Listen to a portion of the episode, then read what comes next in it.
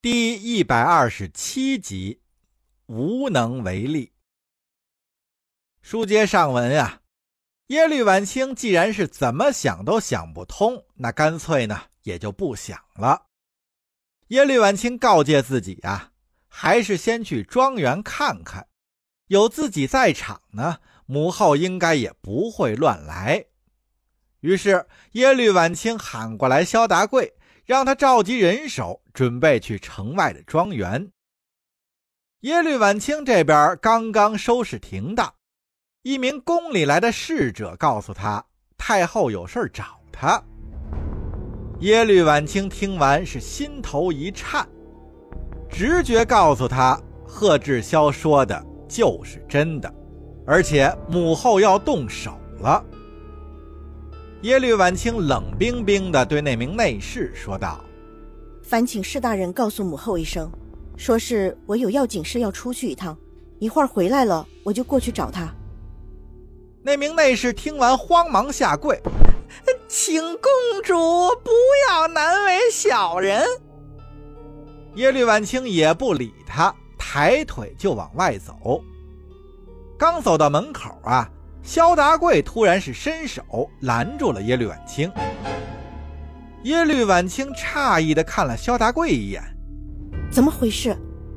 萧达贵满脸愧疚，低头对耶律婉清说道：“对不起，公主。”太后有令，不准你出宫半步。耶律婉清不可置信的盯着萧达贵，你。萧达贵扑通一声跪在了地上。公主息怒，我等皆是迫不得已呀。耶律婉清一看这架势，心中也就明白了，母后是早有准备呀。一定是母后以萧达贵他们全家人的性命作为要挟，逼他们就范。现在耶律婉清真的是成了孤家寡人一个了。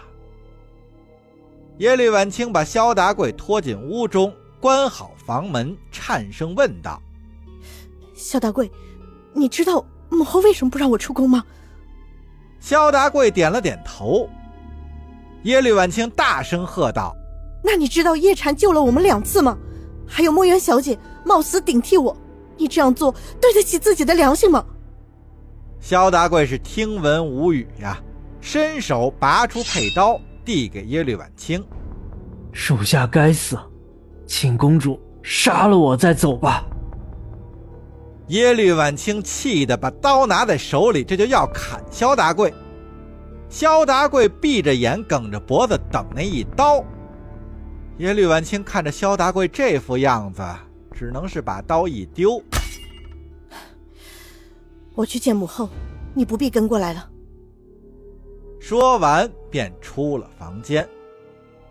出门之后，耶律婉清抬眼一瞧，那宫中的内侍还在屋外跪着。耶律婉清瞟了他一眼，说道：“带我去见母后吧。”那内侍急忙起身。弓腰伸手，啊，公主请。耶律婉清是心急火燎，疾步走向了母亲的居室。到了门口，停下脚步。那名内侍进去禀报。不一会儿，那名内侍又出来，请耶律婉清进去。耶律婉清进得屋中，看见母后萧太后正在画画。身边的侍从女官小心翼翼地在旁伺候着。耶律婉清上前一步行礼道：“参见母后，不知母后叫孩儿过来有什么事？”萧燕燕抬起头看了女儿一眼，随即是放下画笔：“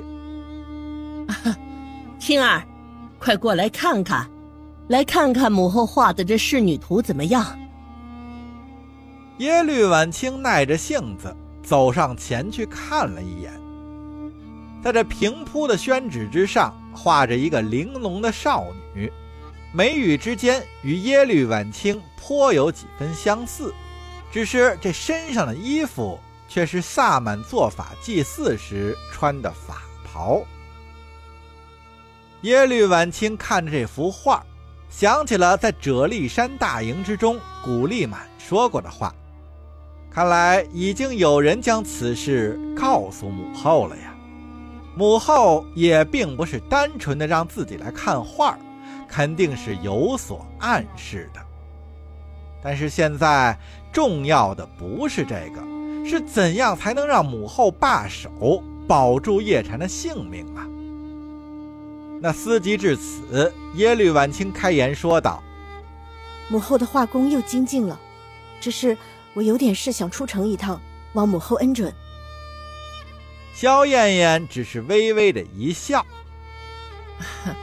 今天不行，伏佛遇事伏法，众首领也都在，我已经安排晚上在宫中要设宴款待他们了，你也要参加。”所以啊，你今天要留在这里，不能出去乱跑了。你的事情啊，待明日再出去办吧。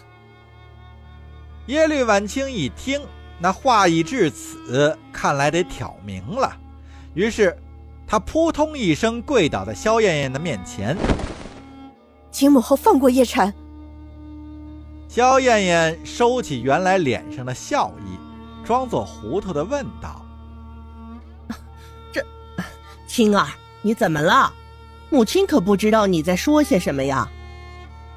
耶律婉清当然知道母后是在装糊涂，于是继续言道：“那就请母后允许孩儿出宫一趟。”萧燕燕是决定要把这糊涂装到底呀。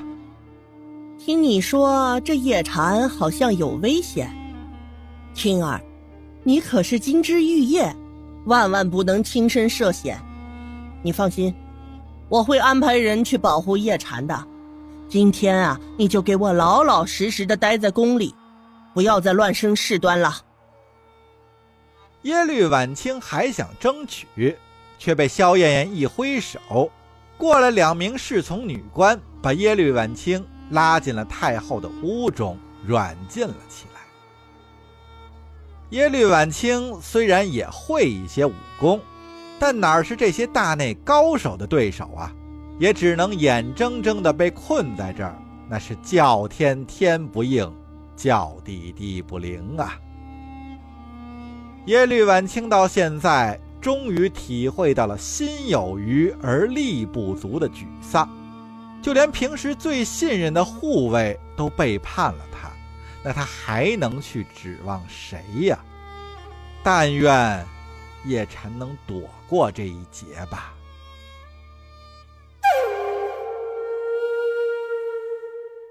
临皇府城外，耶律婉清的秘密庄园内，叶禅和墨渊已经在这儿待了好几天了。墨渊虽然已经把最近的情况写成了书信，告知了定州和青州的家人，但总不能一直住在辽国吧？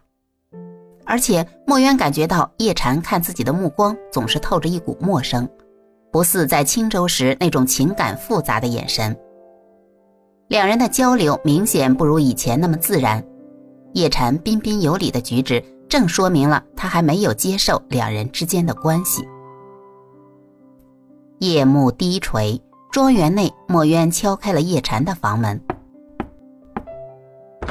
他想来找叶禅商量一下回家的事情。叶禅把墨渊让进屋里，倒了杯茶水给墨渊。两人寒暄了几句，就坐在窗口附近，开始商量回家的时间和路线。庄园外，二十多名身手矫健的黑衣人已经趁着夜色摸到了庄园围墙外。在领头人的手势指挥下，三人一组，互相配合，先后翻越了围墙，进入了庄园之中。他们前行到叶禅屋子稍远处，还没布置好，就惊动了庄园内守夜的狼狗。一时间，狗吠声此起彼伏。因为正值天气炎热的暑期，叶禅屋子的窗户是敞开的。听见外面的狗叫声，墨渊下意识地站起来，从窗口探身往院中看去。叶禅想拉住墨渊，阻止他，但一伸手却碰到了墨渊的手。从未肌肤相亲的两人被这异样的感觉刺激到了，两人都看向对方。